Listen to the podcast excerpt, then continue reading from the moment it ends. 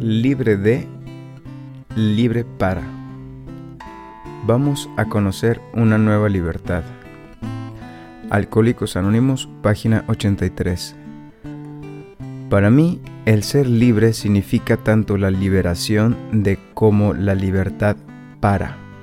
Primero disfruto de la liberación de la esclavitud del alcohol, que alivio. Luego, empiezo a experimentar la liberación del temor. Temor a la gente, a la inseguridad económica, al compromiso, al fracaso, al rechazo. Entonces empiezo a disfrutar de la libertad para.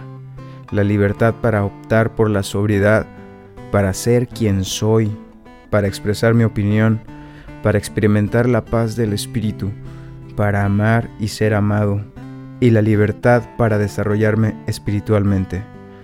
Pero, ¿cómo puedo ganar estas libertades?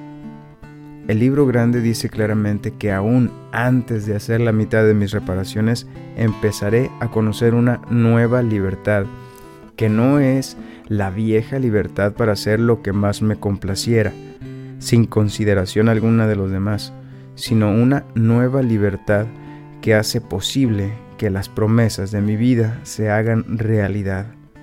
Qué alegría ser libre.